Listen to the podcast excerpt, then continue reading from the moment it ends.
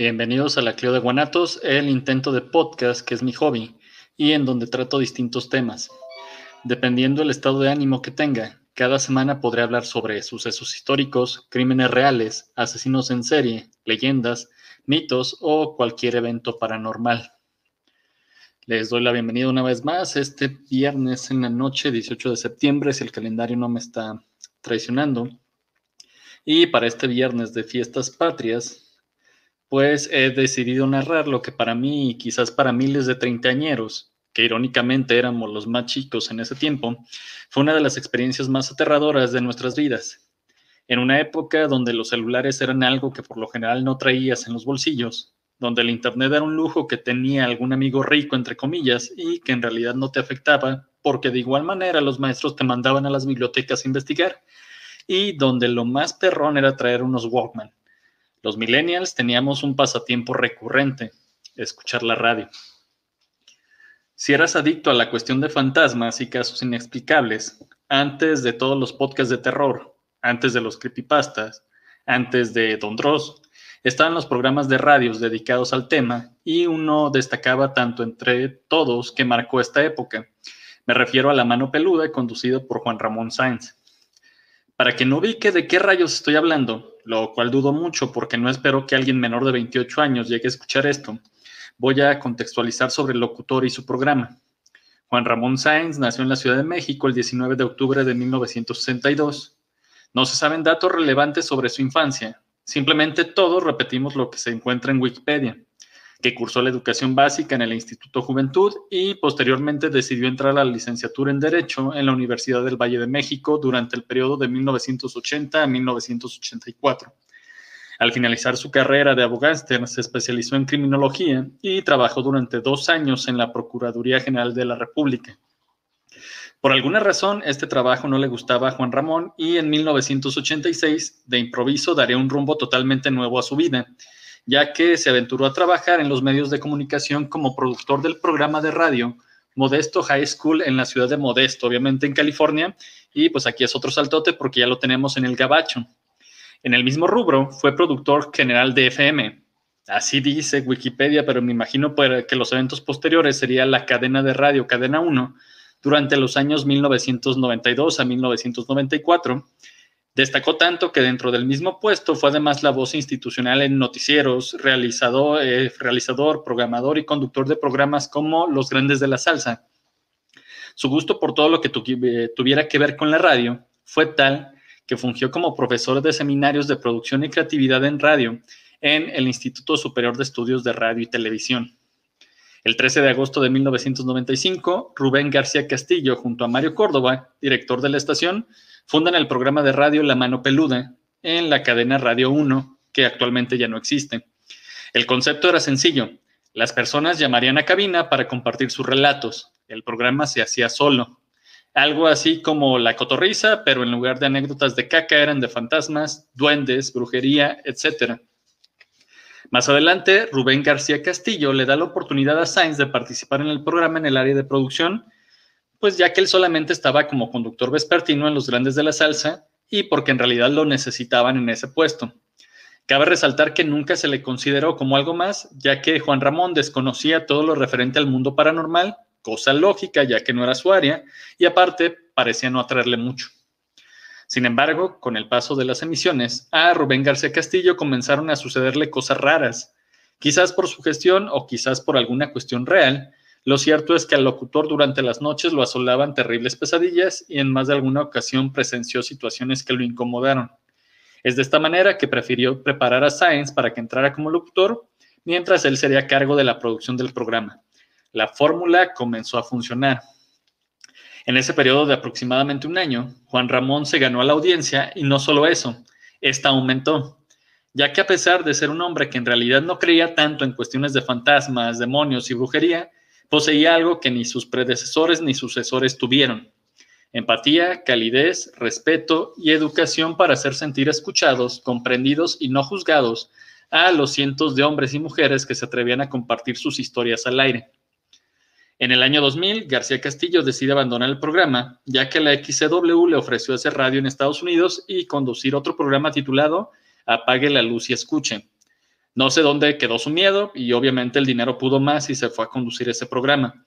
Por este motivo, Marco Antonio Silva tomó la conducción de la mano peluda, pero al año siguiente también se va. Es en este momento cuando, para gran alegría de la audiencia, Juan Ramón Sainz se volvió el conductor estelar de la emisión que estaba bajo la producción de Ignacio Muñoz y Georgina Áviles, puesto que sería suyo hasta el año 2010. Esta década tendría una infinidad de programas y si bien muchos de los casos compartidos serán comunes, porque tú podías hablar y decir que se te apareció un señor pidiéndote dinero o que un duende estaba en tu casa o incluso de que pues tú veías cosas así medio raras de, ah, este señor pues vi un perro cagando y pues le hice alguna seña y ya dejó de hacer eso. Hubo relatos que se volvieron de culto por el terror que despertaron en la audiencia. En este caso, destaco dos, el primero se conoce como el de Nash, que ahorita les voy a compartir un poquito de lo que fue este programa. Ahora, eh, y a partir de ese momento, ¿en qué tiempo empezaste a sentir, en qué tiempo muere tu novia y en qué tiempo empiezas tú a sentir las manifestaciones? A partir de un mes después. Bueno, luego empiezo a compartir todo. Ahí ya se empieza a manifestar.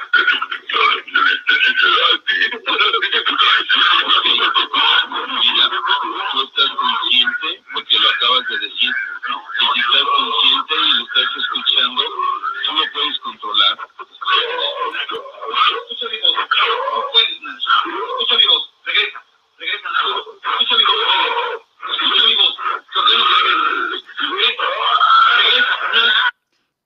Obviamente este trataba de una posesión en vivo que tuvieron que lidiar con ella. O, por ejemplo, también estaba, para sentirme muy viejo, muy, muy viejo, eh, pues antes de ser La Mano Peluda, este programa aparecía ya en, en la cadena 1, pero como pues un segmento llamado La Mano Pachona. Y ahí compartieron también lo que fue el caso de Clarita, en donde una señora le hablaba a Juan, Román, a Juan Ramón Sáenz y le decía que pues su hijo estaba siendo poseído por un demonio y pues le eh, compartió angustiada su experiencia. La impotencia se apoderó de Clarita, estallando en llanto cuando, en ese preciso momento, su hijo se trasladaba por su habitación, pero, no me lo va a creer, sin tocar el piso. Hecho que la llevó al borde de la locura, porque sabía que eso era algo imposible de creer. No me hace nada, espérate, mijito, espérate. Es que no me lo cree, no me lo cree, está caminando sin pisar, no me lo cree, no me lo cree, no me lo cree, no me lo cree nadie, no, no me lo cree, no. Y en ese momento la llamada se cortó y no se supo más de Clarita y su hijo. Pero, pues, como les digo, esta fórmula fue la que encantó a los radioescuchas y a la par del programa, Juan Ramón procuró desarrollar otros proyectos orientados a los sucesos paranormales. Por ejemplo, en 2004 quiso llevar a la pantalla chica un programa titulado Excalofrío, haciendo sociedad con TV Azteca, y al mismo tiempo otro llamado Aquí se respira el miedo, en el extinto canal de televisión de paga infinito. Lamentablemente, después de algunos meses y dado que estos programas no eran de buena calidad y su bajo índice de audiencia, fueron cancelados. En su intento de trascender a la televisión, en 2005 estuvo en algunos especiales de fantasmas en los programas Hoy y Cada Mañana de Televisa y también en Venga la Alegría de TV Azteca con una sección que se llamaba Aquí se respira el miedo. Parecía que la caja idiota estaba maldita para él, pero en el año 2011 comienza a hacer planes y negociaciones con TV Azteca sobre una nueva sección en el programa Extra Normal, que en ese momento se había convertido en un éxito en contenido de este tipo en la tele abierta. Ambas partes anunciaron con bombo y platillo esta colaboración. Los fans estábamos ansiosos por ver a Juan Ramón en televisión analizando experiencias sobrenaturales y con la promesa de una sección en donde él abordaría sus casos más aterradores. De hecho, comunicó que el primero que traería sería el caso que más le había impresionado durante su estancia en la mano peluda, el caso de José Velázquez. Sin embargo, su estancia en el programa televisivo se limitaría a dos apariciones, ya que el 29 de mayo de 2011 Semana y media después de grabar su encuentro con Josué, Juan Román Sainz eh, falleció a los 48 años de edad, víctima de un paro respiratorio a causa de una misteriosa bacteria gastrointestinal. Su repentina muerte ocasionó tristeza entre sus seguidores, quienes comenzaron a teorizar que su deceso no era natural, sino el resultado de una maldición o un trabajo de hechicería que le habían realizado. Tan fuerte es esta creencia que cada año se realizan especiales de radio y televisión recordando este personaje y preguntándose si esta supuesta maldición fue la causante de su fallecimiento. Y es así que la noche de hoy hablaré sobre el caso que más inquietó a Juan Ramón Sáenz en la mano peluda, la llamada de Josué Velázquez. Y antes de comenzar, les doy un saludote a Eli Medina, que dice que su abuelita y ella están presentes, y también a Carlita, que ya la veo por aquí. Todo inició a mediados del año 2002, cuando Juan Ramón Sáenz anunciaba a los radioescuchas que tenía una llamada de un joven llamado Josué Velázquez, quien hablaba desde el Monte, California, en los Estados Unidos. Al serle dada la palabra, Josué inmediatamente explica que él llevaba cinco años haciendo intentos para pactar con un demonio. Él describe que no le importaba el demonio, fuera Lucifer, Belcebú, Satanás. Solamente quería que acudieran a su llamado.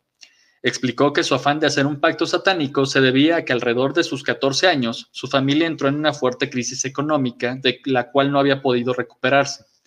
Su desesperación y frustración fueron en aumento, ya que ellos estaban acostumbrados a un estilo de vida cómodo y al cual quería volver a como diera lugar. Por esta razón empezó a consultar todos los libros de hechicería y magia negra que se fuera topando en su camino, hasta que finalmente llegó de manera fortuita una herramienta que le permitiría hacer realidad su deseo. Josué se encontró un libro en el que se explicaba detalladamente la manera de evocar a un demonio llamado Lucifugo Rofocale. Aquí hago una aclaración. Eh, él comenta muchas veces en la llamada la palabra invocación, pero esta en realidad se usa como súplica oración para pedir ayuda a Dios, un Dios, eh, una divinidad, un santo, ser espiritual, y pues cuando tú llamas a esta entidad sobrenatural es para ser escuchado y pedirle algo. En la invocación las entidades espirituales actúan sin manifestarse o se manifiestan por medio de sus obras y de su intervención en nuestras vidas. Un ejemplo pues sería la cuestión del Padre Nuestro. A lo que Josué se quiere referir es que está evocando que es la evocación pretende hacer aparecer visualmente a la entidad conjurada. El mago exige directamente a la entidad el cumplimiento de sus deseos, ya sea mediante amenazas o ruegos. Al contrario de la invocación, la evocación llama al espíritu contra su voluntad. Estos espíritus suelen ser evocados en alguna clase de medio como un pilar de humo, bola de cristal, fetiche o algún voluntario humano que será poseído por este espíritu. Y según el Gran Grimorio, este eh, demonio llamado Lucifugo Rofocale, si existe, es un rey de los demonios eh, que está encargado del gobierno del infierno por orden de Lucifer.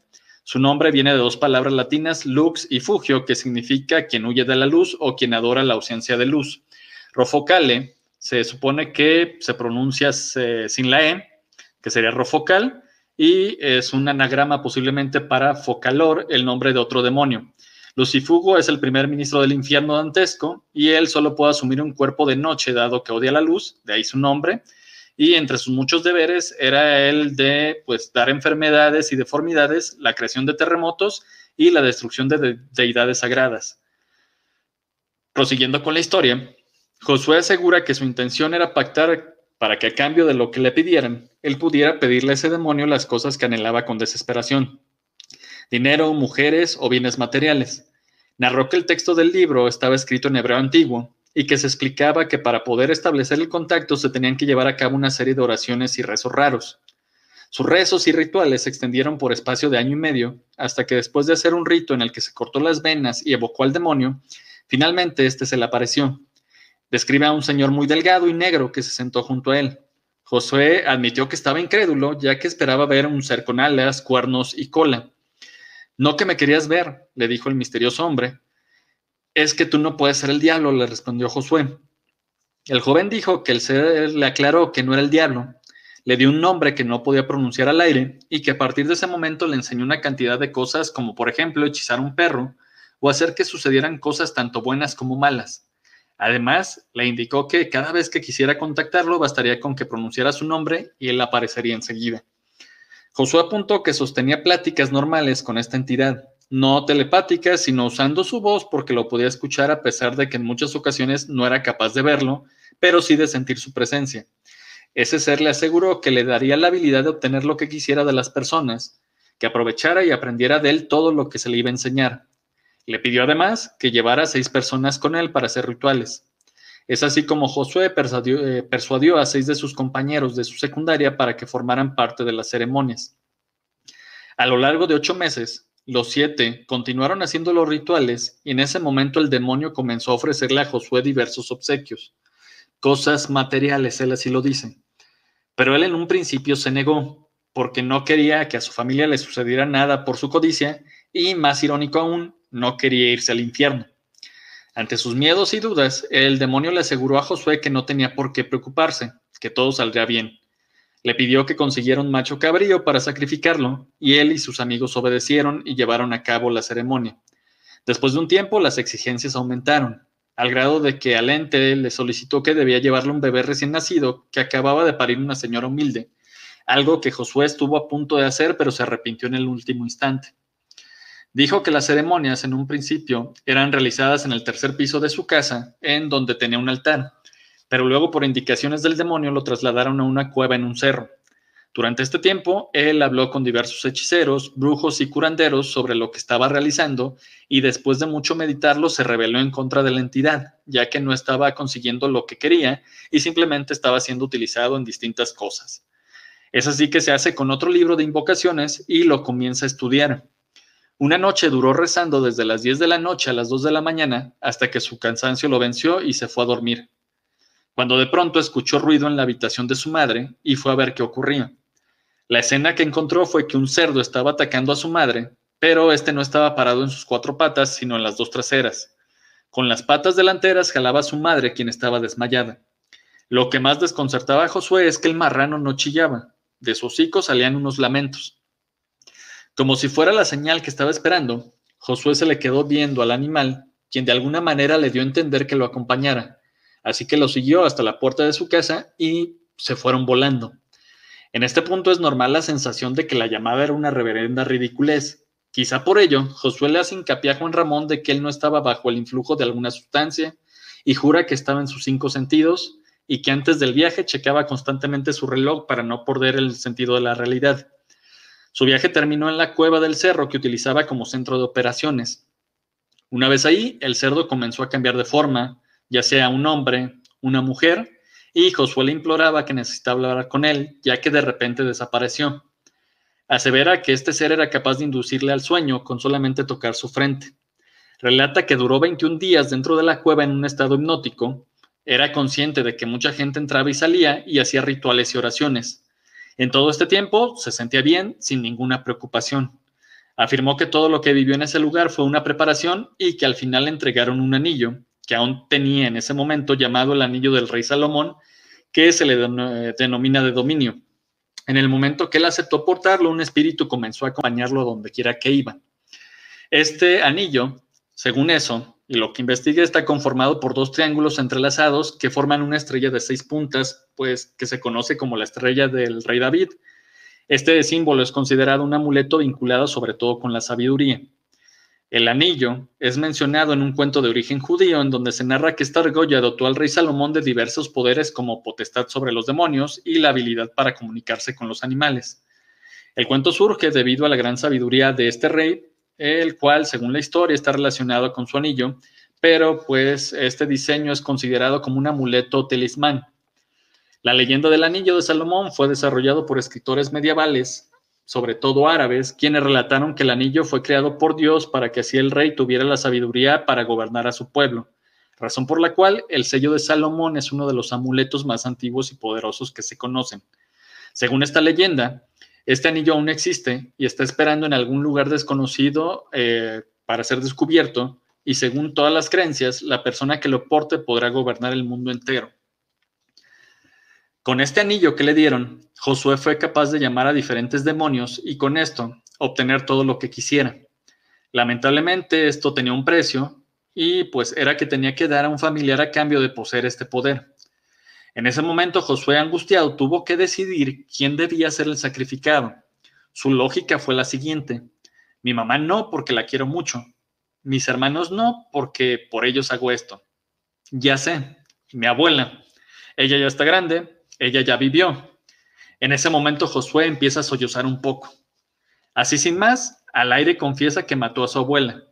Narra que siguió las indicaciones que le dieron los demonios y se dirigió a su casa. La mujer vivía sola y procedió a dormirla con formol, según dice él, creo que sería cloroformo. Realizó unos rezos y comenzó a hacerle cosas. Le puso el anillo en el dedo medio de la mano izquierda de ella y llenó algo que él llama el pliego petitorio, cosa que lo sorprendió porque le imaginaba que su pacto sería de forma oral. Cabe resaltar que en todos los videos que yo he consultado sobre este caso se asegura que Josué le cortó un pedazo de piel de la espalda y en él va a hacer las peticiones. Pero yo por más veces que escuché el programa en diferentes fuentes no detecto esta parte y quizás estoy muy bueno y no la supe interpretar, hay que reconocerlo. Inmediatamente después de cometer el asesinato, Josué fue acosado por un tiempo por varios seres a los que veía y escuchaba, quienes se burlaban de él, lo encaraban, le reclamaban y cuestionaban por lo que había hecho. Además, asevera que no se encontraba aún conforme con los resultados obtenidos con el anillo en ese momento, pero dice que de repente en su mente se comenzó a abrir. Eh, cuando dijo esto, en un principio pensé que se refería a cuestiones extrasensoriales, pero en realidad hablaba de su inteligencia. Comparte en el programa que él se dedica a ser un analista bacteriólogo parasitólogo y que había logrado cursar una carrera de ocho años en tan solo medio año. Al ser cuestionado sobre el lugar en donde realizó sus estudios, él asevera que hasta secundaria la cursó en los Estados Unidos, la prepa comenzó a estudiarla en el Instituto Politécnico Nacional, pero que de buenas a primeras habló con un tal licenciado Diodoro Guerra Rodríguez y le dijo que quería cursar la carrera y el hombre sin más le dijo que sí. Apunta que obviamente no fue cuestión de suerte ni de caerle bien, sino que llevaba semanas haciendo brujería para que todo esto sucediera. Agregó que en ese momento era dueño de una empresa en Estados Unidos, a lo cual Juan Ramón le preguntó que entonces debía de tener mucho dinero, a lo que Josué contestó que no. Y ahí todos nos quedamos como, ah, cabrón. Explicó que ganaba alrededor de 15 mil dólares al día, que en aquella época eran como 150 mil pesos, pero que los tenía que gastar todos el mismo día porque de lo contrario desaparecían. Además, con ese dinero solamente podía hacer cosas malas para tener derecho a recibir más a la mañana siguiente. ¿En qué te lo gastas? cuestionó un sorprendido Juan Ramón. Josué le dijo que se iba a los centros comerciales y que compraba cosas exclusivamente para él y que pagaba más de lo que costaba el producto. Él dio el ejemplo de un anillo, que si el anillo cuesta cuatro mil dólares, yo pago diez mil. Pero confesó que esto era un tormento para él porque no sabía qué hacer con tanto dinero. Mm, aquí Juan Ramón le quiso preguntar de, oye, pero pues da o, qué haces con él. Y él dice, eh, no podía tirarlo, quemarlo, regalarlo, dar limosnas ni actos de caridad, ya que si eso sucedía, los demonios lo atormentaban. Aquí hago una pausita para checar el chat. Saludo a Diego Alejandro. Eli Medina dice, de seguro su abuela tampoco quería comer ni pasear, lo más seguro. Y Diego dice, le gustaba la coca. Contó que unos días antes de su llamada había estado comprando un terreno y escuchó a uno de los albañiles quejarse de la falta de dinero. Josué se compadeció del hombre, se acercó y le dio una buena cantidad. Se fue a su casa y al llegar, una entidad con la forma de una mujer lo había atacado. Era la primera vez que veía a este ser y desde entonces no se separaba de él, que incluso en esos momentos que estaba realizando la llamada se encontraba a sus espaldas. Al pedirle que describiera cómo era y qué estaba haciendo la entidad, Josué dijo que era una mujer blanca, muy delgada, de cabello negro, que le caía a la mitad de la espalda, y que creía que no tenía pies, ya que una vez que la vio flotar en medio de un salto hacia el techo no pudo vérselos. Agregó que la mujer tenía una boca y lenguas muy grandes. Refirió que vivía solo ante una pregunta de Juan Ramón y les avisó que prendería un cirio porque el ente lo estaba molestando. Prosiguió la historia diciendo que esa mujer lo atacaba, lo ahorcaba, y le cuestionaba por qué hacía cosas buenas y ya estaba advertido. Dijo que la mujer estaba sentada frente a él pero de repente volvió a, corregir y dijo, se levantó y se fue a un pasillo que conduce a otras habitaciones. La llamada prosigue, pero de repente un ruido se comienza a escuchar como si movieran muchas cosas, como trastes. Al momento de explicarles que estos entes lo llaman por un nombre que no ha dado, mezclada con la voz de Josué se escuchan sonidos extraños y él dice que la mujer había comenzado a gritar. Y es aquí cuando el miedo se sintió del lado de la casa de Josué en el estudio y en todos los hogares. Josué suelta un, ay no, espérate, y comienza a sollozar, a balbucear algo en un idioma desconocido, y al ser eh, interrogado dice que le da miedo lo que la mujer trae en la mano. Obviamente Juan Ramón muestra interés en saber qué es y Velázquez describe que es un símbolo que termina en una punta de flecha, que trae una cruz invertida, en el puño trae un ojo de cristal y que su significado, según él afirma, es malo, ya que le dijeron que cuando él viera esto se iba a morir y comienza a llorar. Recobra la compostura y prosigue diciendo que aunque sea contradictorio, él creía mucho en Dios, que de hecho, si creía en demonios es porque estos eran mencionados en la Biblia la que se la pasaba leyendo todo el tiempo y por ende estos demonios debían ser reales. Nuevamente comienza a sollozar y a decir palabras incomprensibles. Cuando termina, le dice a Juan Ramón que estaba orando usando el poder del anillo para poder controlar a la mujer que quería hacerle daño. Josué se sincera y dice que ya no aguanta más vivir así, que esa noche a las 2 de la mañana iría a unas montañas que quedaban a dos horas de su hogar. En una cueva había enterrado un escrito que había envuelto en pieles el texto se lo habían dado los demonios que le dieron el anillo con la advertencia de que no lo podía abrir, pero que no podíamos con la situación y que de todos modos lo iba a hacer. Dijo que dos noches atrás había estado en su cuarto en donde tenía muchas antigüedades, de las que seguido veía las energías de los anteriores propietarios y pues comparaba que ya estaba acostumbrado y que nunca había sentido un miedo como el que tenía esa noche con la mujer. Ella en un principio se le había acercado mientras estaba en su cama lo besó y lo tocó. Le ordenó hacer cosas con ella como castigo por lo del albañil y que advertido estaba. Ya no se le toleraría de nueva cuenta algo como eso. Confesó que había ido a la iglesia con pastores, con sacerdotes católicos para pedir auxilio porque quería romper su pacto. Estaba desesperado porque Dios nunca le había contestado por más que rezaba. Los demonios, en cambio, se le aparecían con una facilidad enorme.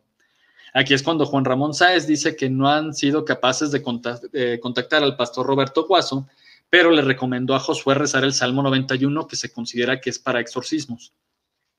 El joven continúa con su relato y cuenta que había aprendido varias lenguas, latín, griego, hebreo antiguo, en total domina seis idiomas, según él, y todo ello para poder llevar a cabo sus ceremonias satánicas.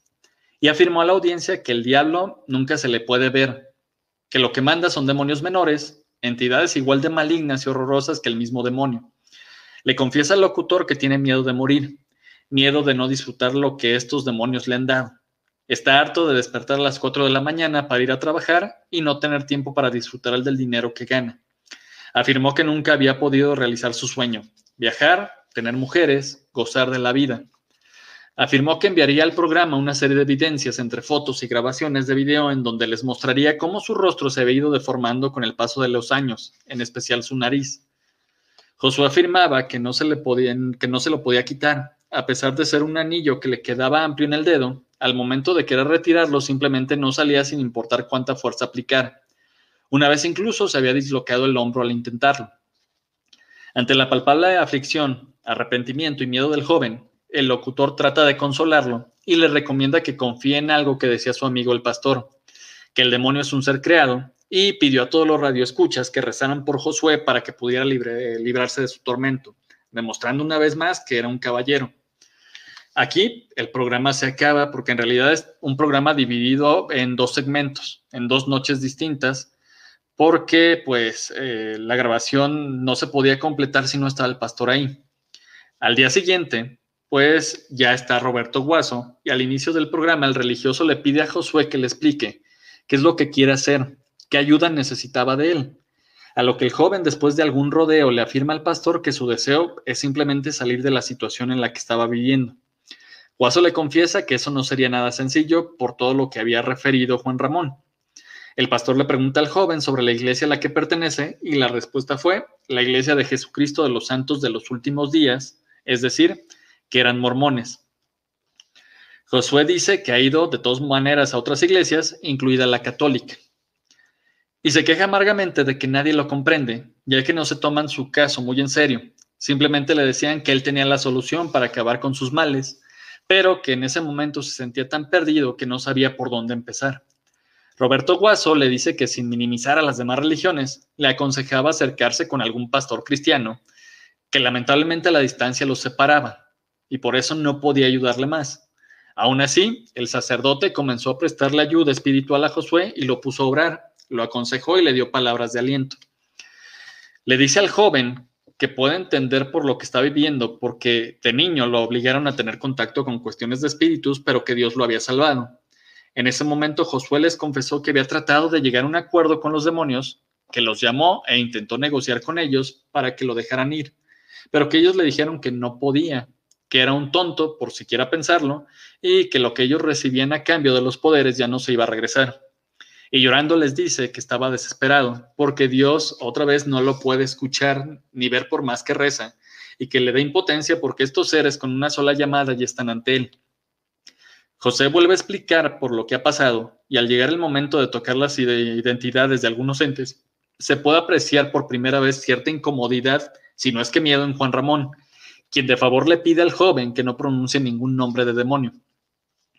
Es cuando Josué les afirma que eran cuatro seres los que él había evocado y que no se habían ido, que estaban en ese momento dentro de su casa. Además apuntó que en esos instantes no los podía ver porque estaban rotando en el patio.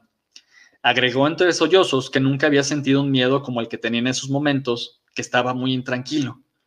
Y parte de ese miedo se contagió al público, porque mientras el pastor y el hombre hablaban, se comienzan a escuchar una serie de sonidos graves que varían desde los gruñidos hasta algo parecido a balbuceos, a lo que Josué les dice que eran los seres que le estaban hablando, pero que él no quería hacerles caso. Para ayudarlo, el pastor Guaso le empieza a decir que su fe debe mantenerse fuerte y recitan juntos pasajes de la Biblia para ahuyentar a los demonios. Mientras el religioso le cuenta sobre Jesús, se escucha un acceso de tos muy fuerte eh, proveniente de Josué. El pastor le vuelve a aconsejar con vehemencia que buscara ayuda, ya que él no podía hacer mucho por él pero que fuera con los cristianos para que pues, lo recibieran con las manos abiertas. Con una vez temblorosa, Josué les informa que él ya había tomado la decisión de cambiarse de hogar y que estaba tan decidido que había conseguido agua bendita, la cual llevaba con él en todo momento. Aunque esto había desatado la furia de los seres, que empezaron a burlarse de él en un principio, insultándolo en lenguas que Josué podía entender y atacándolo física y espiritualmente. En este momento, Juan Ramón le pregunta por lo que había, por algo que había provocado su aparente ataque de tos, y ahí descubrimos que no había sido eso, sino que Josué había vuelto el estómago de manera inesperada. Roberto Guaso les dice que podría ser una buena señal porque en algunas ocasiones el vómito era una manera de manifestación física ante una liberación. Le preguntaron al chico que cómo se sentía y él refirió tener un fuerte dolor de cabeza. Agregó que los entes le habían dicho que lo verían el 24 de junio, que ese día le darían una respuesta y sin poder controlar su voz, Josué le preguntó al pastor, ¿usted cree me van a liberar si se los vuelvo a pedir? No por una razón, contestó Guaso. Dios tiene atributos morales y atributos naturales. Los morales son misericordia, bondad, amor, perdón, y ellos no los tienen. En eso, un sonoro pitido hace saltar a todos, y al ser cuestionado, Josué les dice que tiene un aparato que vigila su ritmo cardíaco, ya que había estado presentando problemas del corazón. Les comunica que continúen mientras infiltra un medicamento para controlarse. Es entonces que el pastor le recomienda que se deshaga de todas sus posesiones ligadas a la brujería y el satanismo, y Josué le dice que ha quemado todo, libros, objetos, excepto el anillo de Salomón que no puede quitarse. Les comenta que la única solución que ha encontrado para poder terminar con esa situación es quitarse la vida a lo que el pastor y el locutor le dicen que no, que no es la opción y que no descansaría al hacer eso. Les vuelve a decir que no soportaba escuchar los demonios, ya que le habían dicho que siete veces estaría maldito y que las siete luces que tenía se iban a apagar, haciendo hincapié que por más que quería ignorarlos, no podía porque le hablaban telepáticamente, que se estaba volviendo loco entre los demonios y la religión, ya que cada una de las religiones tenía su explicación de lo que le sucedía y no se ponían de acuerdo para darle una respuesta precisa que pudiera seguir.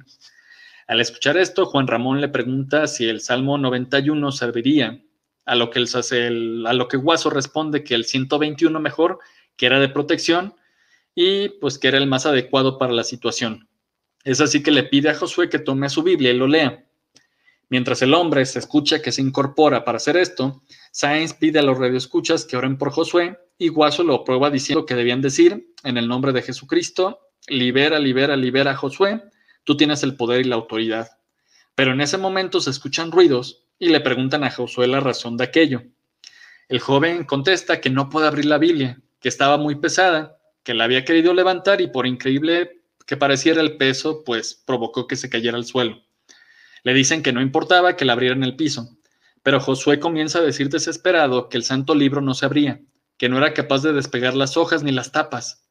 El pastor comenzó a rezar y el joven tuvo ataque de vómito hasta que dijo asustado que no podía hacerlo, que no la iba a abrir. Por esta razón el religioso pidió en el estudio una Biblia y comenzó por leer el Salmo, pidiendo que Josué repitiera lo que escuchara.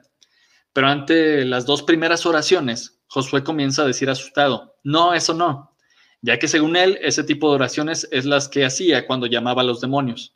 Al escuchar esto, Roberto Guaso le aseveró que los salmos eran para Dios y que nunca se podría invocar espíritus con ellos. Y Josué le suelta que él llamaba a estos entes con un propio Padre Nuestro, y el pastor dice, te comprendo, porque es una oración invertida, pero que tú reza conmigo, no te va a pasar nada. El hombre está asustado, gime, llora, y su aparato vuelve a pitar fuertemente.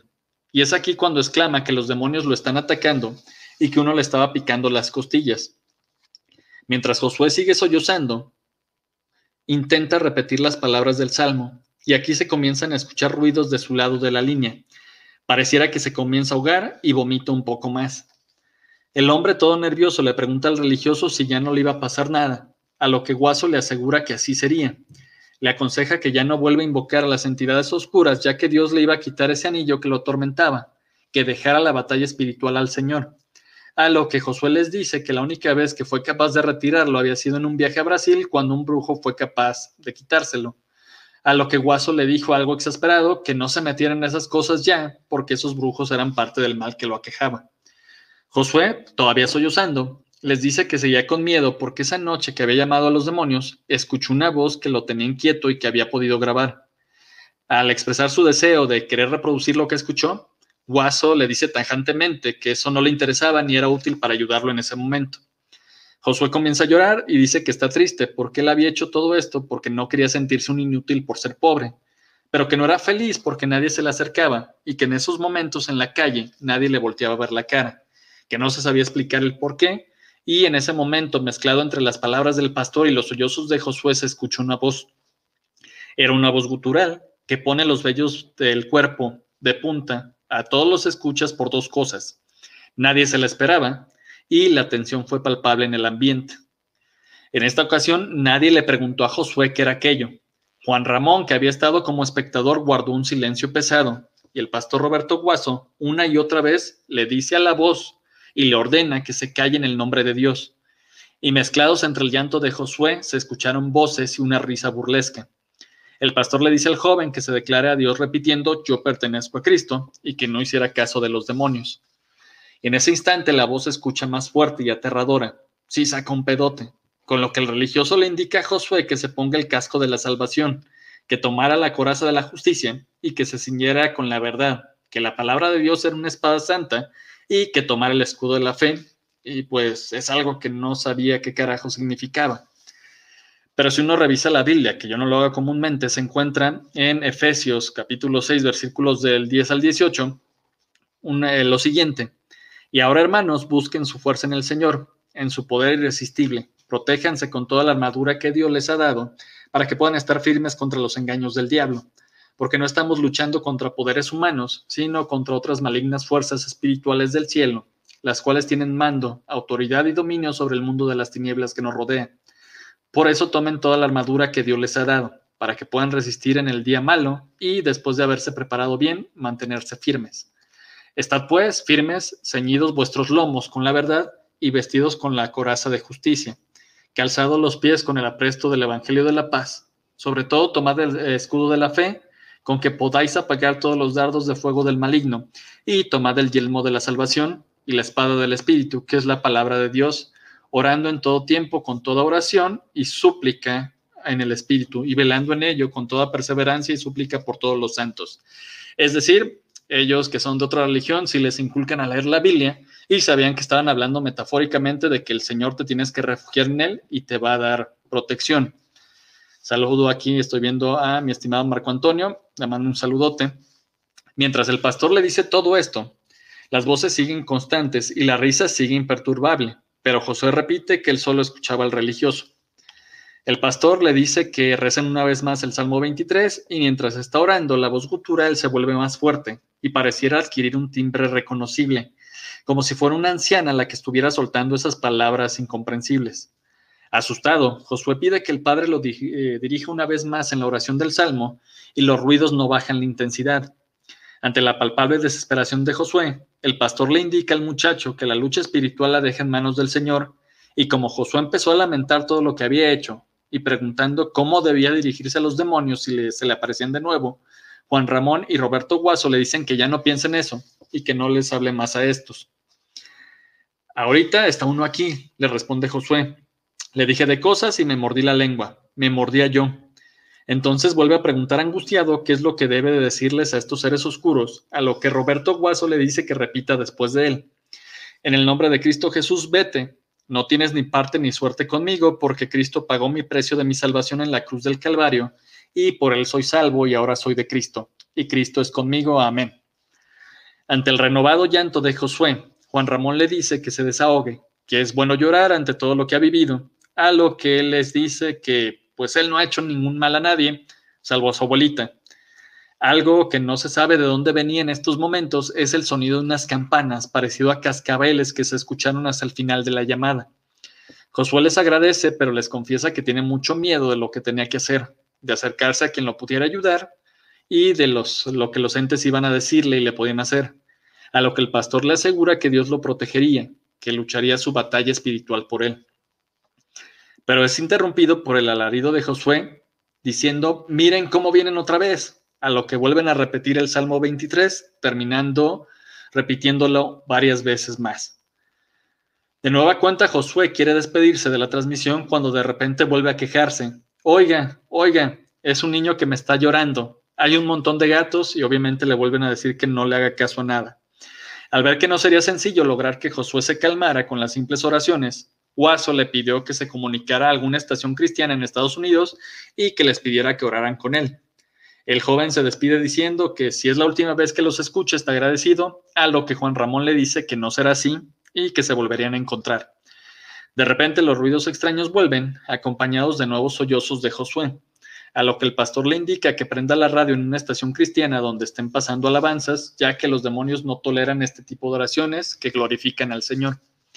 En estos últimos minutos de despedida, Josué llora un poco, pero dice que se siente bien. En momentos, a veces, se escucha que se queja un poco y empieza a orar en una lengua extraña, hasta que finalmente se despide, cuelga dejando la cabina envuelta en un tenso ambiente. Y todo esto que les acabo de narrar fueron los dos programas de la mano peluda que acumulan más o menos una hora y media. ¿Qué sucedió en el estudio? Años después que Juan Ramón Sáenz se animó a decir lo que había sucedido. Pues dice que comenzaron a suceder cosas extrañas, como por ejemplo su computadora hizo corto, salió humo y algunas chispas. También aseveraba que el ambiente se había vuelto muy frío, que comenzaba a la altura de los pies, pero luego se iba extendiendo por toda la cabina de grabación.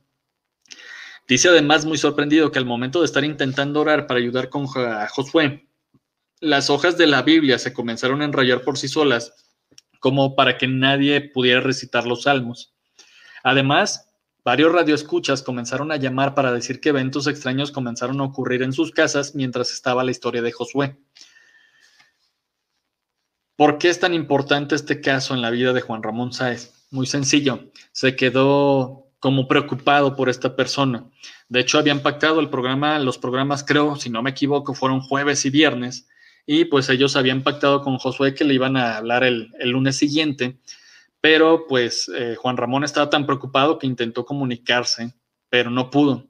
Después de varios intentos, sus empleados contestaron diciendo que Josué había sido atacado durante el fin de semana que lo habían golpeado y que alguien le había enterrado un crucifijo en el, en el abdomen.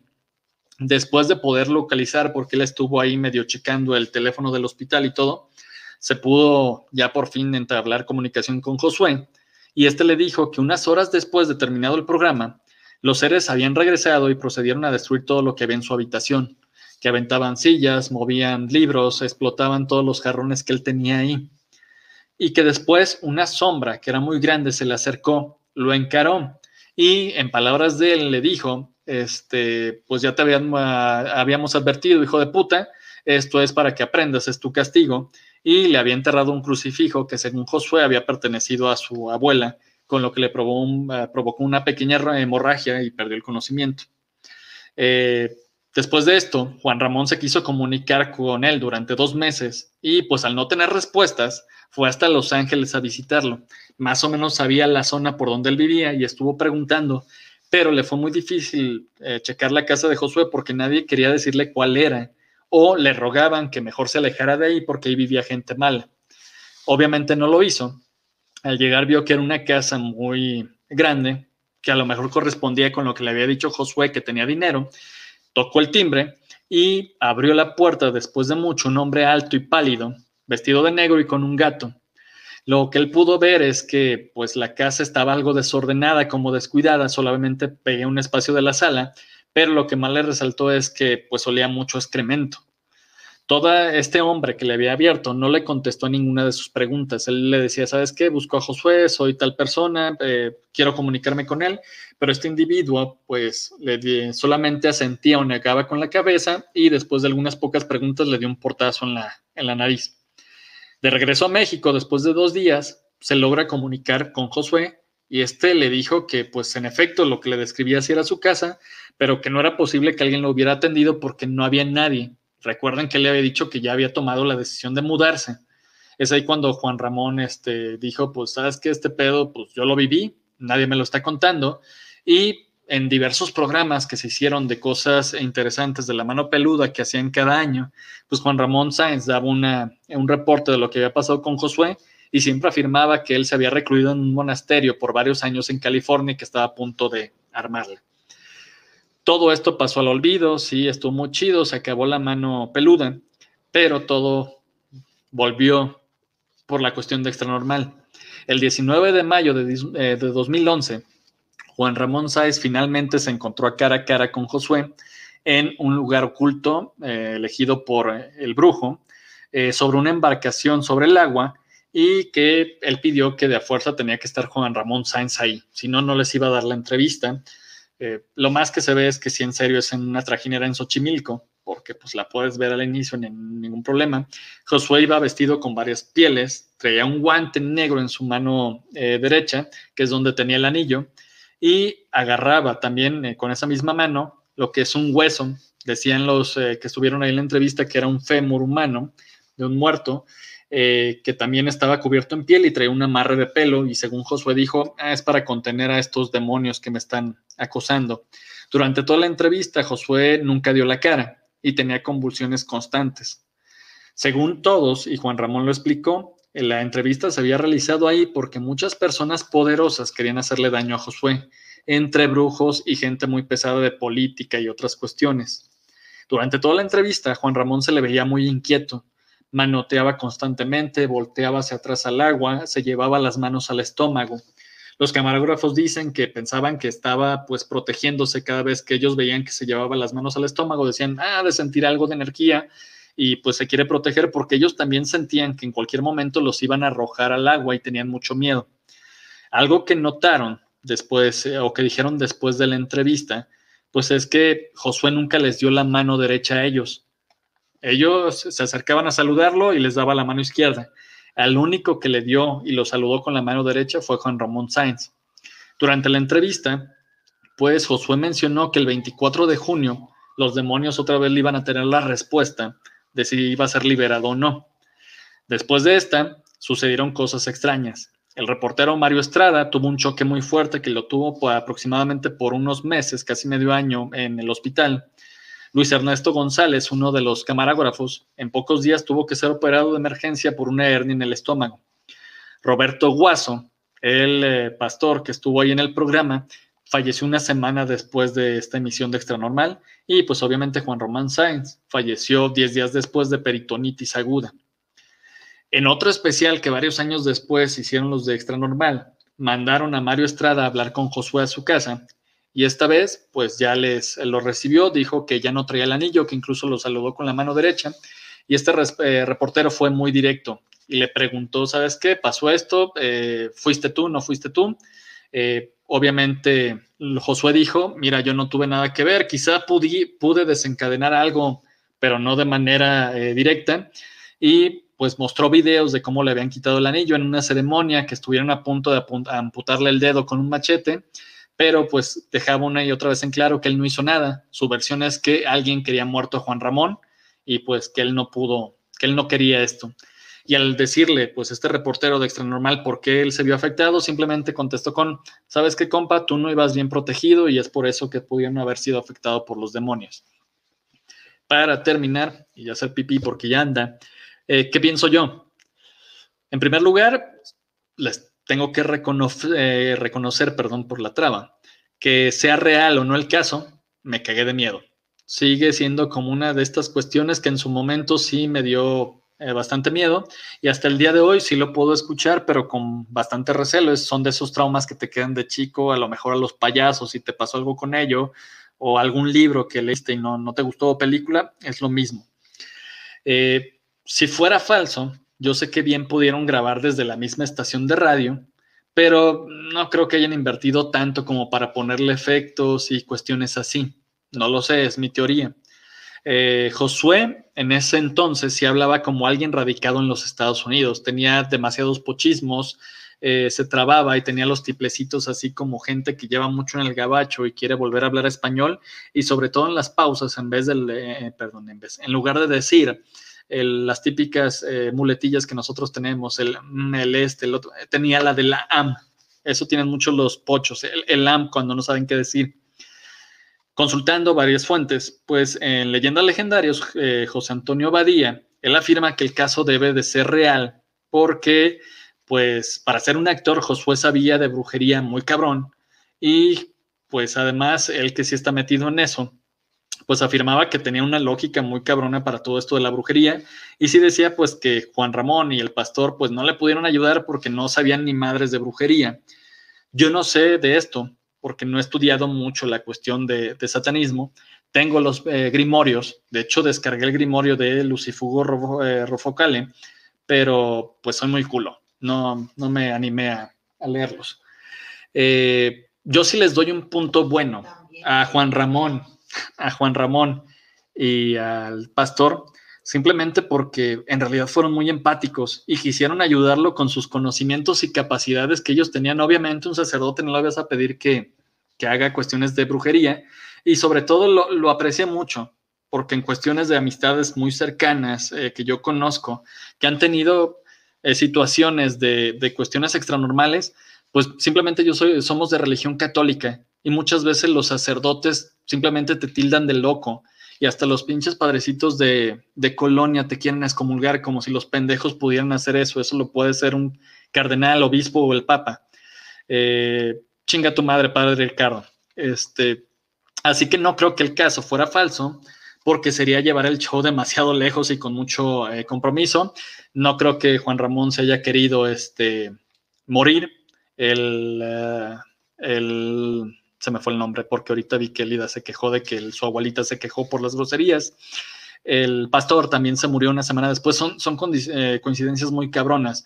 Eh, lo de la operación del camarógrafo, lo del accidente de carro, quizás pudiera estar ahí maquillado, pero yo creo que, que más bien este, son coincidencias y que el caso sí pudiera tener algo de cierto. Ahora sí, lo mató Josué. Eh, yo, no, yo no lo sé, pero sí algo que me pareció súper sospechoso en la entrevista de TV Azteca es que Josué dijo una vez que Juan Ramón debía de estar ahí porque cuando nos juntamos, así lo dijo, cuando nos juntamos movemos muchas energías y pues en realidad no se conocían cara a cara. Su único contacto había sido por línea telefónica, tanto en el programa como aparte, y esa situación sí me saltó de que eh, él tiene que estar aquí porque nos movemos, eh, nos juntamos y movemos energías. Sí fue como que algo que no me olió muy bien.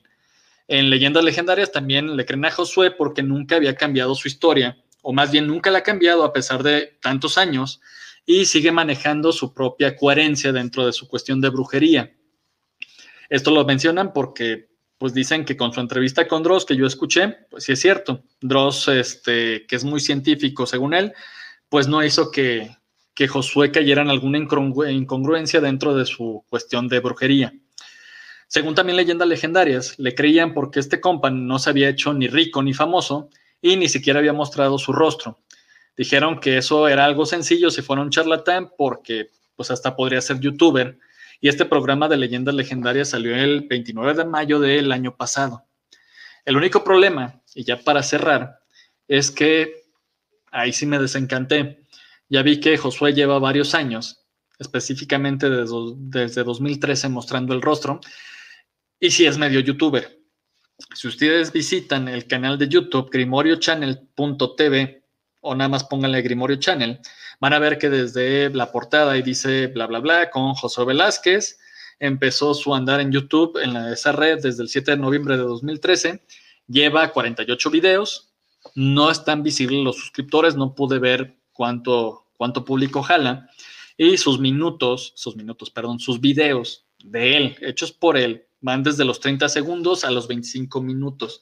Pero es una revolvedera entre cositas medio pendejas de Annelies Mitchell, duendes, eh, secciones de extra normal, un programa de radio como que grabó de espaldas y luego salen otros como tocando tambores, no sé por qué carajos. Y tiene un montón de misas de otro brujo que se llama Gallo Negro. Lo que ya también me dio así como de, ah, puta madre, creo que se ha, ha hecho un poquito de fama, es creo que le escuché que estaba como en Veracruz, algo así, y sube también en ese canal de YouTube algunas secciones de un programa jodido que ha de ser como algo de Azteca o Televisa de allá, que el programa se llama Almohadazo, y para cualquier cosa paranormal ahí está Josué yendo. Eh, su video más importante de su canal tiene 50 mil vistas y también ahí me salió por default que participa con otros canales como actor, sobre todo en Mafia TV Investigaciones, donde dicen cómo se puede crear el ambiente para que una persona se vea influenciada y le crea un brujo. Pero pues esto fue mi noche, mi viernes después de la independencia. Espero que lo hayan disfrutado. Eh, les vuelvo a repetir, es una de esas cosas que ya no me acordaba del caso Josué, se había quedado enterrado en mis pesadillas hasta que Leyendas Legendarias le hizo su capítulo. Váyanlo a ver si lo recomiendo. Y pues dije, ah, es mes patrio, la cagué al principio con lo de John Wayne Gacy, pero después ya hice la cuestión de, de lo que fue Leyendas de San Luis y dije, ah, eh, yo la había cajeteado diciendo que Cañitas era el caso embrujado y paranormal más importante de México. No, en la verdad fue, fue el caso Josué de la mano peluda y pues espero que tengan un muy buen, muy, ya me trabé, un muy buen viernes y pues bonita noche. Hasta la próxima semana. Bye.